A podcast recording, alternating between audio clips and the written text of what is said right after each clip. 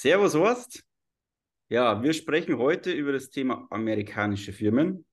Ja, da ist das Thema Steuer, Steuerfaktor reduzieren ein ja, erhebliches Thema. Interessant für viele Auswanderer. Schön, dass du da bist. Erstmal, wie geht's dir? Sehr gut, kann nicht klagen. Alles bestens. Muss ja immer für dich mitessen, bis du im Oktober wieder kommst. Und dann, aber ja, passt alles. Wir haben tolles Wetter. Ja, also das mit, mitten im Winter haben wir über 30 Grad und äh, die Deutschen werden es kaum glauben. Also wir sind dabei, das zu überleben, so wie wir das jedes Jahr geschafft haben. Ähm, aber es gibt äh, gegen Hitze gibt es zwei Impfungen, äh, zwei Flüssigimpfungen. Das eine ist Wasser und das andere ist Bier. Also so, und ich denke mal, beides wirst du in reichlichem Maße dir regelmäßig einspritzen, oder? Ja, äh, vor allen Dingen äh, bisher braucht man keine Genehmigung von der WHO oder vom RKI, dass man Wasser und Bier trinken darf. Gegen Hitze. Schauen wir mal, ob das noch als Empfehlung kommt. Ja, wir sprechen ja heute über amerikanische Firmen. Ähm, bevor wir uns anschauen, wie du zu dem Thema kommen bist, ähm, für wen ist denn heute dieses Video interessant? Wir sprechen über amerikanische Firmen. Was sind da für Themen damit verbunden?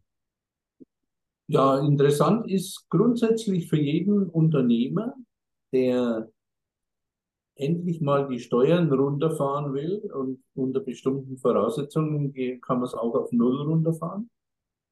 Und äh, dann ist es auch für Anleger interessant, weil beispielsweise ähm, 1933 gab es ein Goldverbot in den USA. Und dieses Goldverbot äh, hat nur Privatleute betroffen. Das heißt also, man kann Firmen äh, das Gold nicht einfach wegnehmen. Das konnte man damals schon nicht. Und sollte jemals wieder ein Goldverbot kommen, kann man es auch nicht, denn damit wäre die ganze Wirtschaft platzt. Das heißt also, es ist auch für Edelmetallanleger äh, interessant, über eine amerikanische Firma zum Beispiel äh, die Edelmetalle zu halten. Und es ist auch für Immobilieninvestoren interessant, denn äh, in Deutschland äh, kommt ja jetzt irgendwann, spätestens wahrscheinlich 2024, äh, diese Zwangshypothek auf Immobilien. Und die wird man einer US-Firma auch nicht auf einfach draufklatschen können. Denn immerhin ist die USA der Besatzer und äh, Deutschland das besetzte Land, so dass ich es mir wirklich nicht vorstellen kann, äh, dass die, diese äh, BRD-Konstruktion, wie ja, kann man, kann man sich ja anhören, bei der Einführung des Grundgesetzes, der Dr. Carlo Schmidt damals genau vorgetragen hat. Ähm, diese BRD-Konstruktion wird nicht in der Lage sein, den Besatzer USA auf seine Immobilien bzw. Immobilien äh, von US-Firmen das, eine Zwangshypothek aufzuerlegen. Das, das wird nicht funktionieren. Ne? Denn äh, wir haben ja seit 1954 einen sogenannten Freundschaftsvertrag mit unseren Besatzer USA. Und die daraus entstehenden äh, rechtlichen Probleme wurden ja allesamt vor höchsten Gerichten, also sprich äh, Bundesfinanzhof, äh, Bundesgerichtshof, und so weiter, alle zugunsten der USA entschieden. Und äh, das, das sind eben die, die Gruppen. Unternehmer, äh, Steuern äh, möglich auf Null runterfahren wollen äh, und Anleger. Für die ist eine US-Firma interessant. Jetzt würde mich mal interessieren, also du hast ja schon öfters mal so erzählt, was du in deinem Leben schon alles gemacht hast. Wie bist du denn konkret zum Thema US-Firmen gekommen? Das ist eine gute Frage, das hat mir noch keiner gefragt. Äh, ich habe irgendwann äh, Anfang der 90er einen amerikanischen Rechtsanwalt kennengelernt, der im Krieg in Augsburg war und äh, der perfekt Deutsch gesprochen hat. Und der hat mir das halt erzählt, äh, dass er hauptsächlich amerikanische Firmen für deutsche Unternehmer gründet. Und das fand ich hochinteressant, weil ich ja äh, selber drei Jahre Steuerrecht äh, studiere. Ich habe ja nur keinen Steuerberater gemacht, weil ich nicht auf der anderen Seite des Tisches sitzen wollte, sondern auf der Seite der Unternehmer.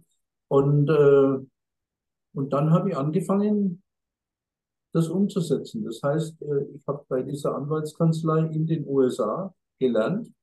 Da bin ich immer wieder hin und her geflogen. Hat mich einen Haufen Geld gekostet. Er hat mir, äh, da, da kommt man äh, wieder zu diesem alten Punkt äh, Lehrgeld bezahlen. Ne? Das Lehrgeld bezahlen kam ja daher, dass man früher, wenn man was lernen wollte, da hat man in der Lehrzeit kein Geld bekommen, sondern man musste noch was zahlen, damit der Arbeitgeber einem was beigebracht hat. Und das habe ich mit dem erlebt. Der hat gesagt, du kriegst mein Know-how nicht gratis, sondern äh, du musst äh, Firmengründungen machen, wo ich die Kohle kassiere. Und du lernst bei mir. Ne? Und so habe ich da angefangen in den USA. Äh, habe ich das gelernt, immer Firmen gegründet. Ich habe die dann auch selber gegründet, ne? bei, bei den jeweiligen Ämtern.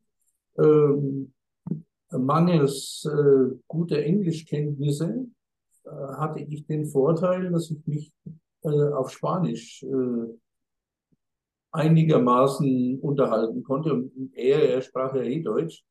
Äh, und so ist das dann möglich gewesen. Und irgendwann dann äh, habe ich halt die Firmen auf eigene Rechnung gegründet. Ne? Ich hatte dann auch äh, ein paar Jahre ein Büro in in Portland, in Oregon und bin da immer wieder hin und her geflogen, was äh, wegen der Zeitdifferenz, es sind ja neun Stunden zu Deutschland, eigentlich äh, mal eine Katastrophe war, weil wenn ich zwei Wochen in den USA war, da war ich fix und fertig, da wäre ich mal Urlaub gebraucht. Ne? Ja, also das war, das war so in den 90er Jahren, war das der Anfang. Mhm. Kannst du mal, gehen wir vielleicht mal jetzt direkt rein. Wenn ich jetzt so eine US-Firma habe, werden später auch noch die Unterschiede, da gibt es ja verschiedene Arten davon, gibt es eine Corporation, eine LLC, werden wir später noch besprechen. Ähm, sagen wir mal ganz einfach für einen deutschen Unternehmer. Was hat so eine US-Company für Vorteile? Also wenn es eine Aktiengesellschaft ist, dann dann hat sie Vorteile, wenn sie eine GmbH ist, also eine LLC ist eine GmbH, die hat in Deutschland überhaupt keine Vorteile, die hat nur Nachteile, weil man insgesamt wesentlich mehr Steuern bezahlt, als man mit einer GmbH sowieso schon in Deutschland bezahlt. Also, also wir sprechen jetzt immer von einer Corporation. Wir sprechen von einer Corporation, von einer Aktiengesellschaft. Äh, die hat den Vorteil, äh, dass ich damit in Deutschland agieren kann wie mit einer deutschen oder mit einer EU-Firma. Und das äh, kommt eben aus diesem sogenannten Freundschaftsvertrag und der Rechtsprechung, die sich daraus entwickelt hat. Äh, ich kann also in Deutschland mit der Rechtsform einer Aktiengesellschaft, einer Corporation, genauso agieren wie mit einer GmbH oder mit einer deutschen Aktiengesellschaft, da gibt es keinen Unterschied. Ja. Und dann muss man es halt entsprechend ausgestalten, mhm. ob man teilweise steuerfrei Gelder vereinnahmen kann oder komplett. Das hängt aber meistens vom, äh, äh vom, vom äh, steuerlichen Lebensmittelpunkt des Unternehmers ab. Es ist ja möglich auch, das haben wir im Video auch gesehen, wir haben ja schon mal gesprochen, ähm, du hast ja, ich weiß nicht, ob du noch hast äh, oder hattest mal diesen Kurierdienst, wo ja der ja auch ja. über eine US-amerikanische Firma läuft. Genau, den habe ich noch. Ja. Keine Steuern zahlst in Deutschland, stimmt das? Genau, ich habe in Deutschland einen Kurierdienst. Das ist natürlich nur ein Mini-UPS, ne? Von der Größe her nicht vergleichbar. Aber dieser Kurierdienst zahlt in Deutschland ganz legal keine Körperschaftssteuer, keine Gewerbesteuer. Und da wir nur Firmenkunden haben, zahlt er auch keine Umsatzsteuer. Das Einzige, was wir bezahlen, ist die Lohnsteuer und die Sozialversicherung für unsere Angestellten, die bei der US-Firma in Deutschland angestellt sind. Aber der Grund, warum alles steuerfrei ist, äh, der liegt in der Hauptsache darin, dass ich nicht in Deutschland bin. Also ich leite den Betrieb von Paraguay aus. Ist ja heute kein Problem. Über, so wie wir über, über Zoom sprechen, so kann ich ja mit jemandem über Skype telefonieren oder sonst was. Ist ja alles kein Thema. Also wichtige Voraussetzung, die Geschäftsführung ist komplett im Ausland. Es ist keine Betriebsstätte vorhanden. Das heißt also, unsere Fahrer, die können nicht in der Früh kommen und bevor sie losfahren, sich nochmal irgendwo äh, ein bisschen aufwärmen oder mit der Sekretärin flirten oder sonst irgendwas. Das geht alles nicht, weil das gibt es alles nicht. Ne? Es gibt keine Anlaufstelle. Es gibt einen Parkplatz auf diesem Parkplatz stehen die ganzen Autos und da kommt der Fahrer in der Früh, setzt sich in sein Auto rein und fährt die Tour ab. Mhm. Und abends stellt er das Auto wieder an den gleichen Platz hin und haut ab. Ist kein Ansprechpartner, nichts da, gar nichts. Ja. Das ist, deswegen ist der Kurierdienst steuerfrei und äh, das ist den Finanzbeamten ein bisschen sauer aufgestoßen, aber sie mussten im Endeffekt, äh, äh, der eine hat sogar gesagt, mit ein bisschen verzerrtem Gesicht, ich gratuliere Ihnen, Sie haben die einzige Möglichkeit gefunden, in Deutschland einen Gewerbebetrieb steuerfrei zu führen. Das Ganze geht ja schon seit Jahren. Ich habe das ja letzte Woche aufgemacht, sondern habe ja schon seit Jahren das Ganze. Und äh, wir haben mittlerweile mehrere Betriebe in Deutschland, aber die gehören nicht mir, sondern gehören deutschen Kunden, mhm. die halt genauso wie ich den Betrieb vom Ausland aus leiten. Und wie das geht, wie das effizienterweise äh, in der Praxis funktioniert, das kann ich an jedem erklären. Das ist eine äh, relativ einfache Sache. Das heißt, da Man muss halt von seiner, von seiner Denke wegkommen, in die man da Jahre, Jahrzehnte lang hineingepresst wurde. Ne? Man muss halt alles mal aus einem anderen Blickwinkel betrachten. Ja. Ich habe das Gespräch ein bisschen vorbereitet und wenn du sagst, ja, da muss man erstmal so in die Denke rein, was mir jetzt da ganz passend dazu einfällt, ist ja das Thema deutsche GmbH. Es wird ja vom Steuerberater immer gesagt, mach eine GmbH auf, gerade wegen der Haftung. Ähm, ja. Wie ist da der Vergleich deutsche GmbH im Vergleich zu einer Corporation aus Amerika? Ja, bei der GmbH ist es leider so, dass der Steuerberater, äh, weil er ja Geld verdienen will, äh, eine GmbH empfiehlt. Da verdient er am meisten. Ne? Eine Aktiengesellschaft in Deutschland kommt äh, so gut wie nie in Frage, weil einfach die Einstiegshürde schon viel zu groß ist. Ne? Und dann auch der zusätzliche Aufwand, was du da alles an Vorstand, Aufsichtsrat und so weiter, das kostet alles Geld. Also hat der Steuerberater nur die Möglichkeit, indem er jemanden eine GmbH aufschwatzt, sein Honorar zu erhöhen, weil da kann er mehr berechnen, als wenn du nur eine Einzelfirma hast. Ne? Der hat zwar fast die gleiche Arbeit, weil die Arbeit macht ja sein Computer. Ne? Die Belege, ist ja wurscht, ob du eine GmbH oder sonst was hast, die, die muss er irgendwie eintippen und ins Programm reinbringen und alles andere macht ja der Computer. Also für ihn ist so, er hat äh, mindestens 30 Prozent höhere Einnahmen, wenn du eine GmbH hast, als wie wenn du eine Einzelfirma hast. Ne? Und was die Haftung äh, betrifft, äh, da passiert Folgendes. Der Steuerberater erzählt an jedem, dass er ja bei einer GmbH nicht haftet. Ne? Und bei einer Einzelfirma haftest du mit dem Privatvermögen.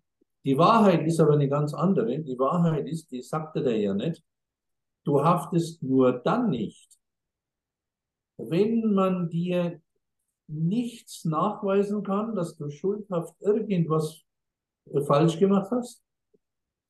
Das ist im deutschen Gesellschaftsrecht schon fast unmöglich. Wir finden immer irgendwas. Ne? Aber äh, wenn du dir also nichts zu Schulden kommen hast lassen und die GmbH irgendwann pleite geht und du hast auch rechtzeitig Insolvenz angemeldet, dann kann sein, kann sein, das ist nicht 100 Prozent, dann kann sein, dass du mit einem blauen Auge davon kommst. In Wirklichkeit ist so, dass 99 Prozent aller GmbH-Geschäftsführer mit ihrem Privatvermögen haften. Das sagt dir aber keiner. Das sagt dir der Steuerberater nicht, der Notar sagt er nicht, weil der will ja seine Beurkundung verkaufen. Und wenn sich von einem Anwalt beraten lässt, der sagt es dir auch nicht, weil der will ja auch Geschäft machen. Ja, wir wollen also alle leben auf deine Kosten. Ja. GmbH ist tödlich in den meisten Fällen. Und ich habe da mal mit einem deutschen Insolvenzanwalt vor 15 bis 20 Jahren ein Buch rausgebracht über die Fallen eines GmbH-Geschäftsführers. Das ist also unglaublich, äh, wie wenig ein GmbH-Geschäftsführer weiß, wo er ins Fettnäpfchen tritt. Da gibt es zum Beispiel Situationen, ähm, wo du, wenn du in die Zahlungsunfähigkeit reinkommst, noch nicht voll drin bist, ähm, wo du äh, wissen musst, ab wann du keine Sozialversicherung mehr auf die Löhne der Angestellten zahlen musst. Und wenn du sie zahlst, dann musst du aus deinem Privatvermögen das Geld zurückerstatten. Genauso ist es bei der Umsatzsteuer. Da, da, da gibt es einen Tag, ich will das nicht weiter ausführen, ich sage das jetzt nur, da gibt es einen Tag, bis zu dem Tag darfst du die Umsatzsteuer ins Finanzamt bezahlen. Wenn du sie danach noch bezahlst, musst du sie aus deinem Privatvermögen zurückerstatten. Da gibt es Dinge, das wagt ein normaler Mensch nicht mal zu träumen. Und äh, dann ist zum Beispiel so, ich erlebe es ja immer, wenn die Leute zu mir kommen und sie pleite sind äh, und wollen sich dann entschulden, dann haben sie nicht einmal mehr Geld für einen Anwalt und sonst was. Äh, das kann man alles rechtzeitig regeln. Ne? Also ich kann mit einem Anwalt einen Vertrag machen, wo die Firma noch lange nicht pleite ist. In dem Vertrag steht auch die anwaltschaftliche Vertretung mit drin, dass wenn die Firma mal pleite ist und ich werde von irgendeinem Staatsanwalt auf irgendwas verklagt, dass bereits die anwaltliche Betreuung damit drin ist und das zahlt die GmbH und ist dann auch von der Steuer absetzbar. Aber das wissen ja die meisten Leute überhaupt nicht. Die kommen ja immer erst, wenn es zu spät ist und dann ist auch meistens nicht mehr genug Geld da und so weiter. Also das sind alles so Probleme. Er GmbH bringt nur Probleme mit sich und du hast einen Rattenschwanz an Aufwand weil du immer wieder mal einen Anwalt, einen Steuerberater, immer wieder irgendwas brauchst. Und äh, bei der Corporation ist es so, du haftest überhaupt nicht. Da ist null Haftung. Ne? Also natürlich bei Vorsatz, äh, bei Vorsatz äh, haftest du immer, ne? weil wenn, wenn ich vorsätzlich einen betrüge und mir das nachgewiesen werden kann, dann hafte ich natürlich auch dafür. Aber normalerweise für die normalen Geschäfte einer US-Aktiengesellschaft gibt es keine Haftung. Und wenn die pleite geht, dann ist die halt pleite. Aber du als Direktor oder äh, du haftest nicht dafür. Und das sind halt alles Dinge, äh, die das Leben äh, vereinfachen. Und, äh, wenn man wenn man es richtig aufstellt und wenn äh, du als Eigentümer der Aktien äh, den richtigen Lebensmittelpunkt wählst, dann ist es komplett steuerfrei. Äh, eine Frage ist immer, ähm, es gibt ja in Amerika verschiedene Bundesstaaten und Genau. wir haben jetzt diese, diese Corporation und die LLC auch mal angesprochen. Ähm, was ist denn jetzt so allgemein, vielleicht so allgemeingültig zu sagen? Also wann ist denn, ähm, muss denn so eine Firma überhaupt Steuern zahlen oder wann muss denn Steuern zahlen? Oder auch abhängig davon, wo sich jemand bewegt, kannst du da vielleicht mal so eine Einordnung machen? Ja, also äh, eine, eine LLC, fangen wir mit der LLC an. LLC zahlt in den USA keine Steuern, sondern dort, wo der Gesellschafter seinen Lebensmittelpunkt hat. Ne? Jetzt gibt es auch Leute, ich habe heute erst wieder mit einem telefoniert, ne? der, mir erzählt, er geht nach Thailand und so weiter. Ne? Theoretisch ist die LLC, wenn er eine hat, in Thailand steuerpflichtig, wenn er dort seinen Lebensmittelpunkt hat. Wenn jetzt Thailand darauf keine Steuern verlangt, dann zahlt er natürlich auch keine. Also wenn, wenn einer in Paraguay lebt und hat eine LLC in den USA, ist er in Paraguay steuerpflichtig.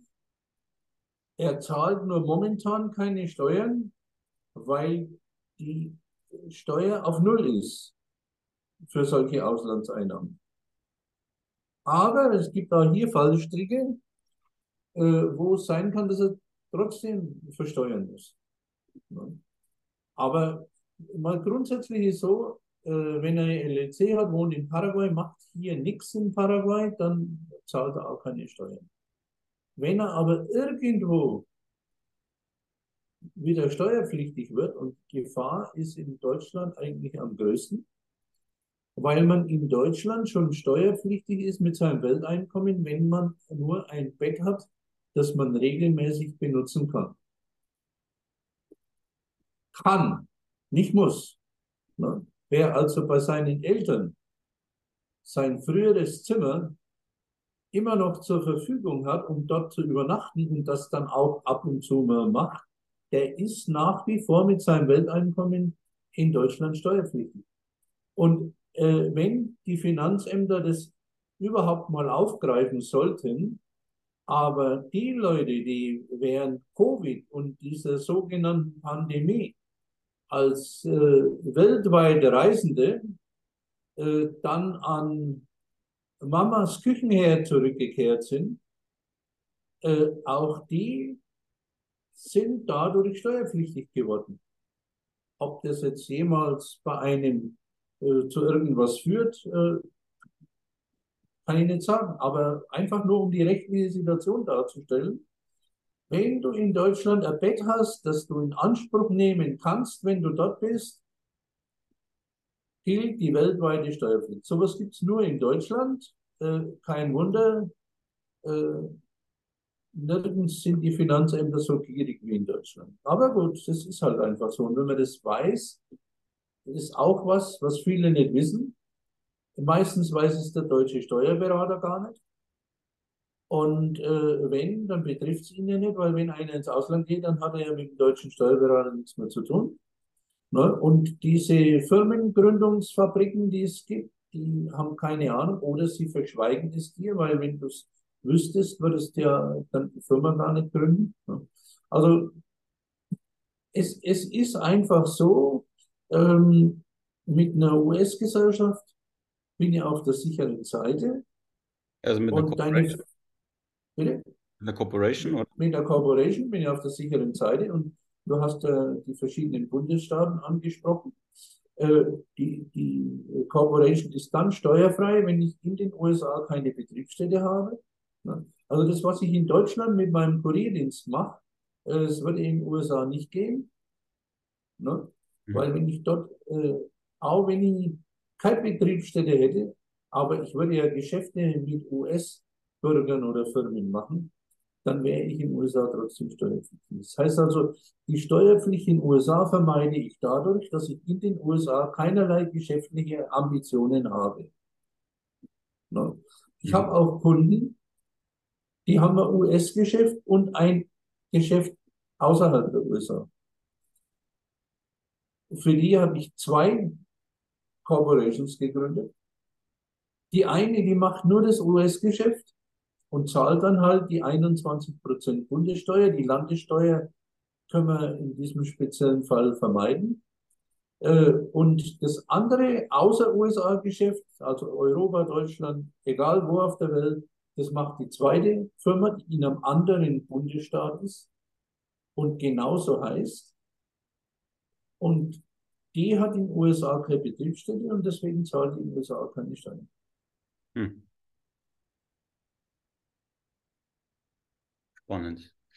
Ja, ähm, du hast äh, in einem Interview mal gesagt, so eine, so eine Corporation, also das ist schon was, ähm, auch wo man sich auseinandersetzen muss, wo man eine Beratung auch braucht. Also für alle, die wo sagen, hey, das ist interessant, die können sich auch bei dir melden, oder? Ja, natürlich. Und äh, weil du das so sagst, Beratung, äh, du, du brauchst nicht nur eine Beratung vor der Gründung, sondern auch danach. Ne? Weil das beginnt ja schon damit, wenn du jetzt deine äh, Gründungsurkunde hast, die Firma steht im Handelsregister in den USA, dann machst du ein Bankkonto auf und dann kommt der Tag, wo du dann mal anfängst, Rechnungen zu schreiben. Und selbst da entstehen schon wieder Fragen.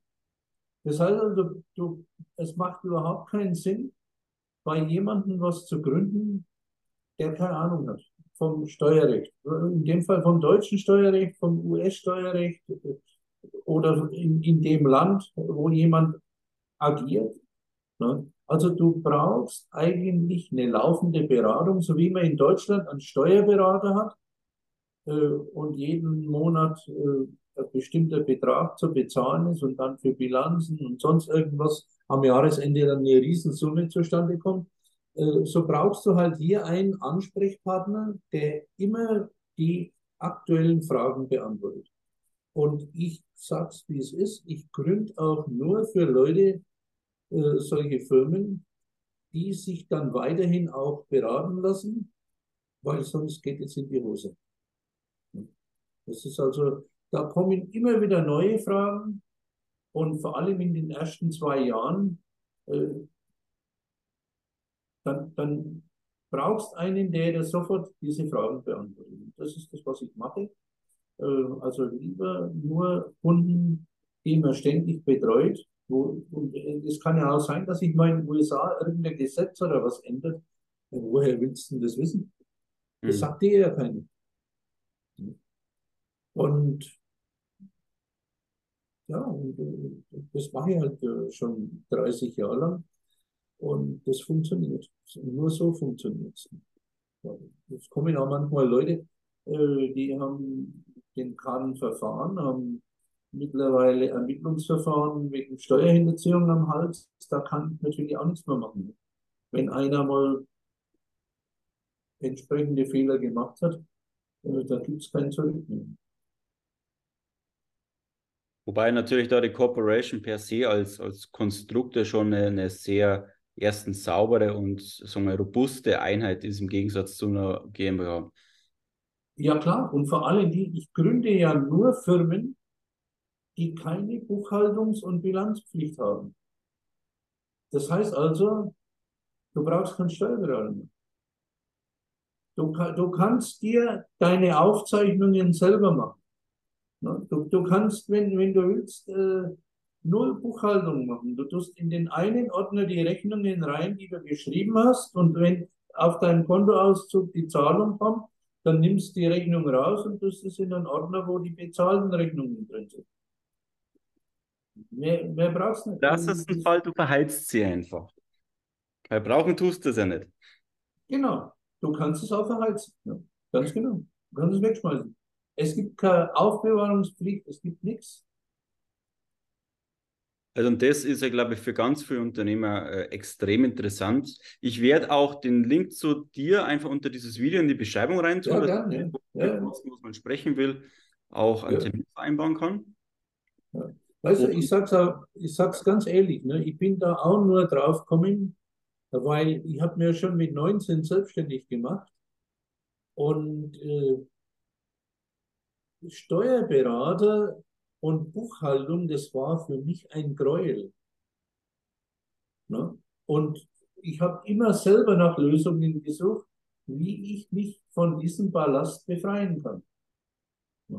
Und die erste Lösung habe ich ja damals gefunden mit 25. Ich habe mich einfach in Deutschland abgemeldet und bin nach Griechenland gegangen. Und habe von Griechenland aus meine deutschen Kunden bedient. Ja. Das waren natürlich ganz andere Zeiten damals, ne, weil äh, da wollten die Griechen von mir auch nichts. Ne, da bin ich zum griechischen Finanzamt gegangen und habe gesagt, ja, äh, ich schreibe jetzt jeden Monat Beratungsrechnungen nach Deutschland. Und dann hat er gesagt, ja und? Dann habe ich gesagt, wollt ihr keine Steuer von mir oder irgendwas? Nee, hat er gesagt. Interessiert uns nicht. Undenkbar bei deutschen Steuerbehörden. Ja, klar. Ähm, vielleicht so eine der, der letzten Fragen. Ähm, du hast ja jetzt wirklich schon unzählige von diesen Corporations gegründet für Kunden. Ähm, kannst du da vielleicht mal so ein bisschen aus dem Nähkästchen plaudern? Gab es vielleicht so ein ähm, paar spannende Sachen, die man da so erlebt hat? Oder vor allem, was waren denn die ähm, Vorteile, die dann die Kunden auch wirklich geschätzt haben? Also wo hat sich denn auch das, das Leben oder das Unternehmerleben für diese Kunden verändert?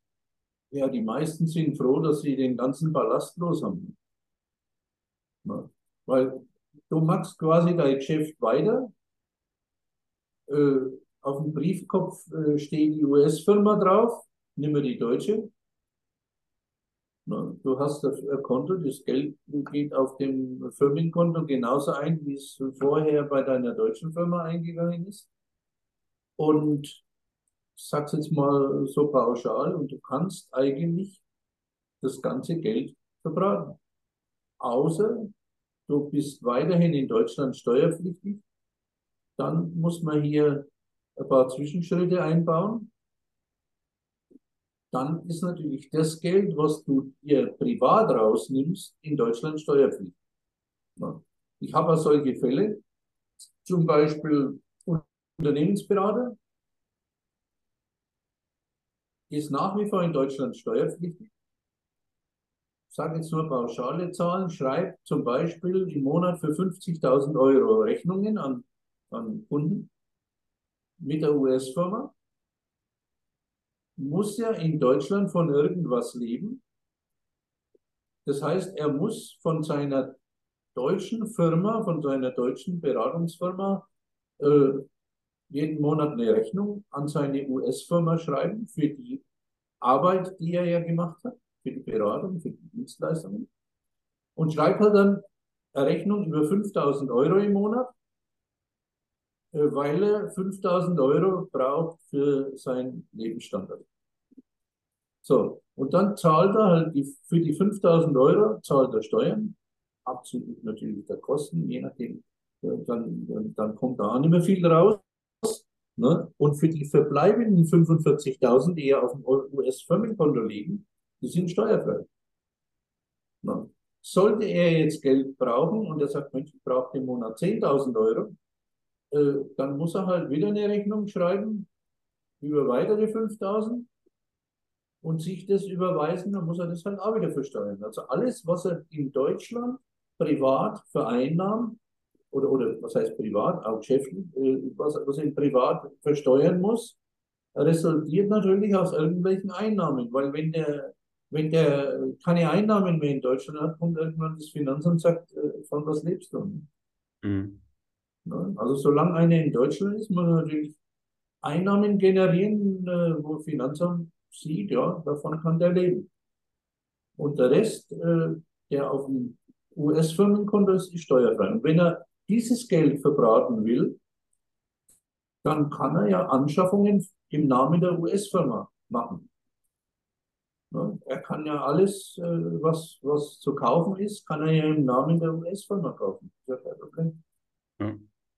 Weil in Amerika wird das ja nicht geprüft dann. Also im Endeffekt, der kann ja einkaufen. Die Amis interessiert es überhaupt nicht. Das, das, in den USA interessiert es keine Menschen. In den USA interessiert die nur, schreibt er Rechnungen an US-Firmen oder hat er irgendwo eine Betriebsstätte? Oder tritt er marketingmäßig in den USA auf? Was anderes interessiert ihn nicht. Wenn du keine Betriebsstätte hast, in den USA keine Geschäfte hast, keine Werbung bei US Kunden machst, um, damit die irgendwas bei dir kaufen, dann bist du in den USA nicht vertreten. Und die, die Firma ist eine Firma, die im Ausland tätig ist. Und das ist ja diese rechtliche Situation mit Deutschland. Die war ja bis äh, zum Jahr 2000 ungefähr, ich müsste jetzt das Urteil raussuchen, äh, war die ja, das ist ja in der Luft gehangen.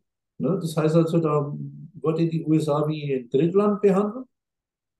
Und äh, da, war, da war das ja nicht so einfach. Aber dann ist es eben geregelt worden, dass es genügt, wenn eine Firma im Handelsregister in irgendeinem Bundesstaat der USA drinsteht, dass die in Deutschland agieren kann wie eine deutsche Firma. Dass ich es jetzt richtig verstehe, das heißt, jetzt, jetzt sagen wir mal, eine, eine ukrainische Firma könnte quasi nicht so auftreten in Deutschland wie jetzt diese amerikanische Firma, sondern es geht auch nur. Eine auch eine Schweizer Firma nicht. Aha. Auch eine Schweizer Firma nicht. Äh, Schweiz ist ein Drittland. Eine Schweizer Firma hat in Deutschland äh, keine Rechte. Ah, okay.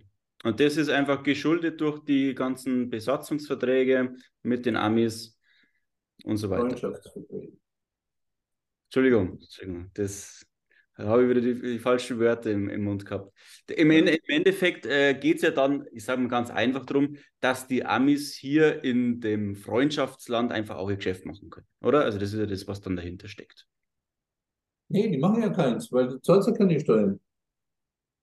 Die machen ja gar keine Geschäfte. Weil wenn ich eine US-Firma habe, mit der ich in Deutschland äh, Kunden bediene und ich selber äh, bin weder in Deutschland noch in den USA, mhm. äh, dann macht weder die USA mit mir Geschäft noch Deutschland.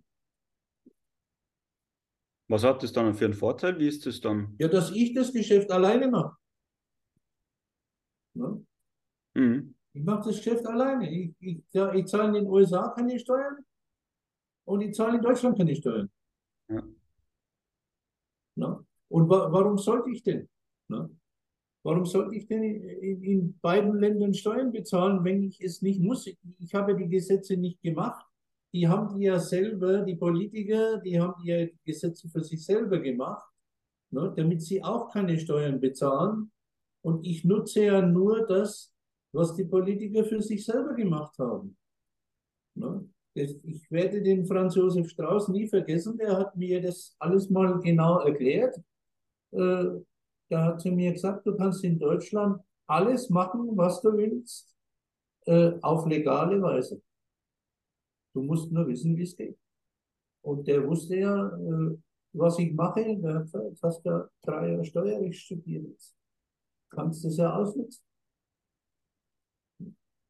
Das heißt, und durch deine Vorbildung, also einfach deine Ausbildung ja auch und das Steuerthema und dann natürlich auch dein wo du dein Lehrgeld bezahlt hast, auch mit, mit den amerikanischen Firmen.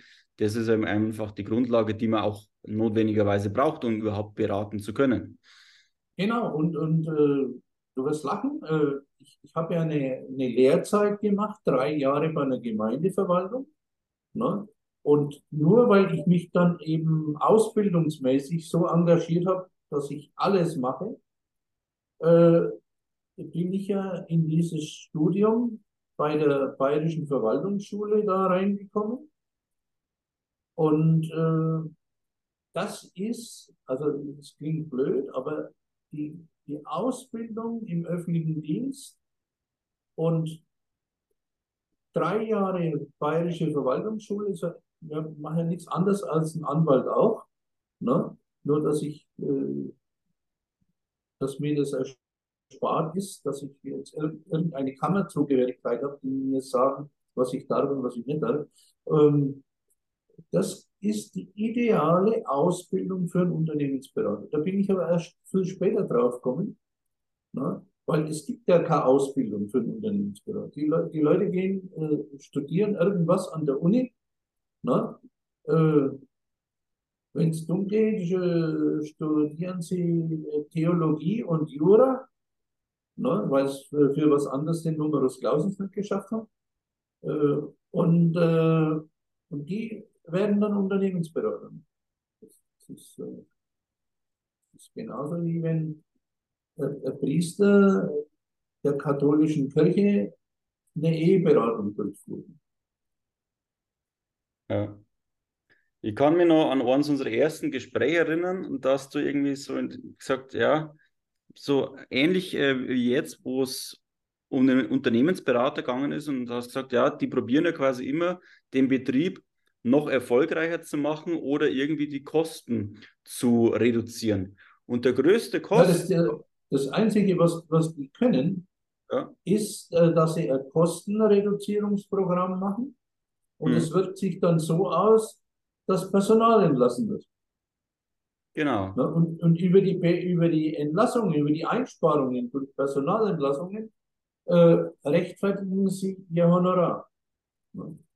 Genau. Und was, was du ja gesagt hast. Ein ja? gescheiter Unternehmensberater, der entlässt kein Personal, sondern der findet, äh, der findet Möglichkeiten, damit er noch mehr Personal braucht. Ne? Weil wenn ich den Umsatz in einem Unternehmen vergrößere und die Kundenbasis vergrößere, dann brauche ich ja nicht weniger Personal, sondern mehr. Mhm.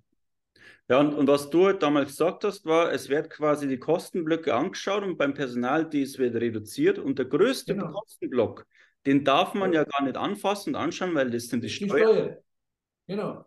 Und das heißt, und ein sag, Unternehmensberater ist ja derjenige, der wo sagt, schauen wir uns da mal einen großen Batzen an und schauen wir mal, ob das überhaupt notwendig ist. Ja, da hat er ja keine Ahnung. Das ist ja das. Da versteht er ja nichts davon. Ne? Deswegen greift es keiner auf. Ne? Aber ich, ich an jeden Unternehmer, den ich frage, was ist denn dein größter Kostenfaktor, da erzählt er mir irgendeine Story. Dass das die Steuer ist, da kommt er ja selber nicht drauf. Wenn er sagt, äh, und wie viel Prozent Steuern zahlst du? Ne?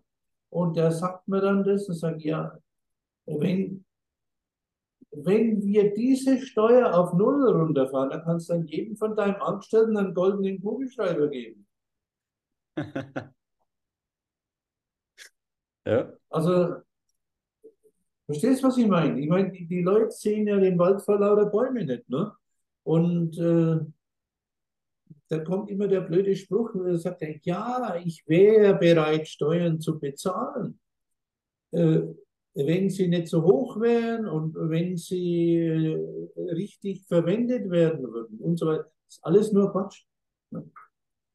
Normalerweise brauchen wir überhaupt keine Steuern weil wir brauchen diesen aufgeblasenen Verwaltungsapparat nicht. Ja. Ne? Und wenn heute eine Gemeindeverwaltung, wenn es nur die Gemeindeverwaltung gäbe und äh, zum Beispiel ein Parlament wie nach der Verfassung von 1871, wo nur wenige Fachleute das Land regieren und nicht irgendwelche äh, Sonderschüler und Analphabeten, äh, dann brauchen wir doch das alles nicht. Ne? Wenn ich nur eine Gemeindeverwaltung habe und ich brauche irgendwas von der Gemeindeverwaltung, ja, dann muss ich halt für diese Dienstleistung bezahlen. Ne? Im Grunde ist doch das auch nichts anderes als ein Dienstleister. Ja. Das ist doch nichts anderes.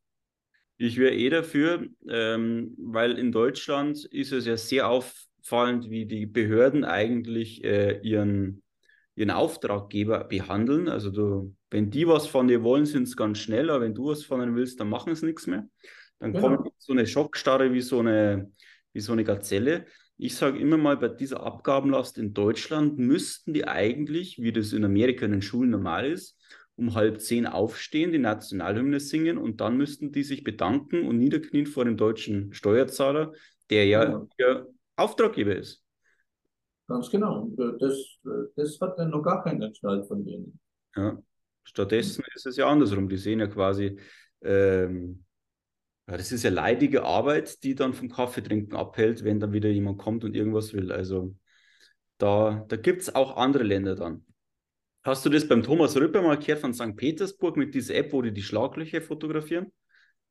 Nur ein kleiner Schlenker. Nee, nee. Ja, nee.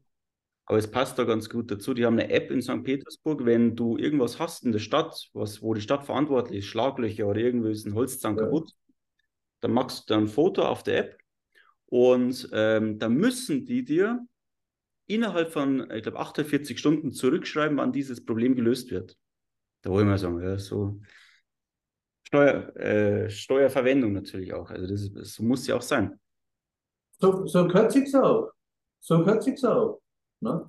Nur, äh, besser, wir fangen da keine Diskussion an, aber wenn du mal siehst, äh, wie die Rentner in Deutschland verarscht werden und wohin die ganzen Gelder fließen. Na? Ich meine, wenn, wenn jemand, ich, ich habe ja nichts reinbezahlt, ich meine, ich habe ja im öffentlichen Dienst gelernt, äh, äh habe damit äh, gesehen, dass man denen nicht vertrauen kann. Ne? Und habe damals schon gesagt, ihr kriegt von mir kein Geld mehr und ich will auch von euch keins. Ne? Aber das machen ja die meisten nicht. Ähm, wenn, wenn du nur siehst, wenn du 40, 45 Jahre lang in die Rentenkasse reinbezahlst, ne, wie viel Geld du da einbezahlt hast, das kannst du ja nachschauen, äh, indem du von der Rentenversicherung einfach das, die Aufstellung schicken lässt.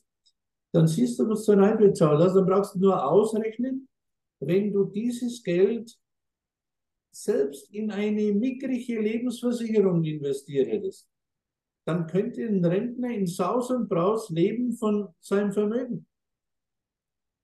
Und das haben die alles den Rentnern gestohlen, das haben die verbraten, dieses Geld. Das ist äh, nichts anderes, wie wenn GmbH-Geschäftsführer die Kasse plündert und dann hinterher Insolvenz anmeldet. Nur, dass die halt keine Insolvenz anmelden. Ne? Mhm. Und äh, da siehst du doch schon, wie nutzlos dieser Staat ist. Dann fällt mir noch was ein. Die Leute erzählen mir, ja, aber wir haben ja, dafür haben wir ja tolle Straßen. Die Leute haben einfach keine Ahnung. 95 Prozent der Straßenkosten, der Herstellungskosten, haben die Grundstückseigentümer bezahlt, die an dieser Straße sind. Der Staat hat läppige 5% bezahlt. Das ist ja das Schwarzgeld, was da fließt, höher als wie diese 5%. Ja, aber das ist ja wieder ein anderes Thema. Also äh, ist, der Staat leistet nichts, nimmt aber den Leuten mehr als die Hälfte ihrer Einnahmen. Hm. Wie gesagt, ich habe äh, damals schon die Konsequenzen schon gesagt verarschen kann ich mich auch selber, da brauche ich euch nicht dazu. Ich bin halt weg. Ne? Ich habe nichts versäumt. Ne? Ich bin mit meinem, früher, ich noch mein Wohnmobil hatte, bin mein Wohnmobil nach Deutschland gefahren. Ne? Und, äh, oder ich habe im Hotel übernachtet oder sonst irgendwo. Aber hm. Ich habe immer gesagt, ihr kriegt nichts mehr von mir. Das heißt, für alle, die dieses Video richtig cool gefunden haben und die, wo so drauf sind wie du, ja, man merkt ja, ob das, was du sagst, äh, stimmig ist für einen oder nicht. Äh, die können sich dann bei dir melden. Einen Link tue ich unter das Video rein. Ja. Äh, das schaut dann so aus, dass man einfach einen Termin mit dir vereinbart und dann. Genau, in meinem Terminkalender einen Termin eintragen und äh, dann höre ich mir die aktuelle Situation an und sage zu den Leuten, ob ich was für sie tun kann oder nicht. Hm. Also so sehr. Ich will auch keinem was verkaufen, was er nicht braucht, weil das bringt ja nichts. Ja. Ja, Horst, ähm, war ein super spannendes Interview und ähm, ja, vielleicht hast für unsere Zuschauer noch ein letztes Wort zum Thema. Jetzt kommen wir nochmal zurück. Corporation, ähm, ja, Jetzt haben wir am Schluss beendet mit dem Thema Steuern sparen. Was, was gibt es allgemein zum Sagen zum Schluss noch? Ja, ich kann an jeden empfehlen, dass man, dass er sich mal mit dem Thema beschäftigt und äh, sich mit mir unterhält, ob das für ihn eine Option ist oder nicht. Und das kommt immer auf den Einzelfall drauf an. Ne? Also es gibt ja Leute, die können aus Deutschland nicht weg, weil die Eltern nicht mehr weggehen und äh, weil halt irgendwelche familiäre Bindungen da sind, dann äh, muss man halt schauen, dass man da eine Lösung findet. Und wenn nicht, das passiert auch, dass, dass ich da keine Lösung habe, dann müssen die halt in Deutschland weiter Strafe bezahlen, äh, Steuern bezahlen. War das jetzt ein freudscher Versprecher, oder? Ja, genau. Ja, Horst, dann vielen Dank für das Interview und dann ähm, bis Gerne. bald, wenn wir wieder was Spannendes dabei haben. Freue mich schon drauf. Ja. Besten Dank. Bis bald. Mach's gut.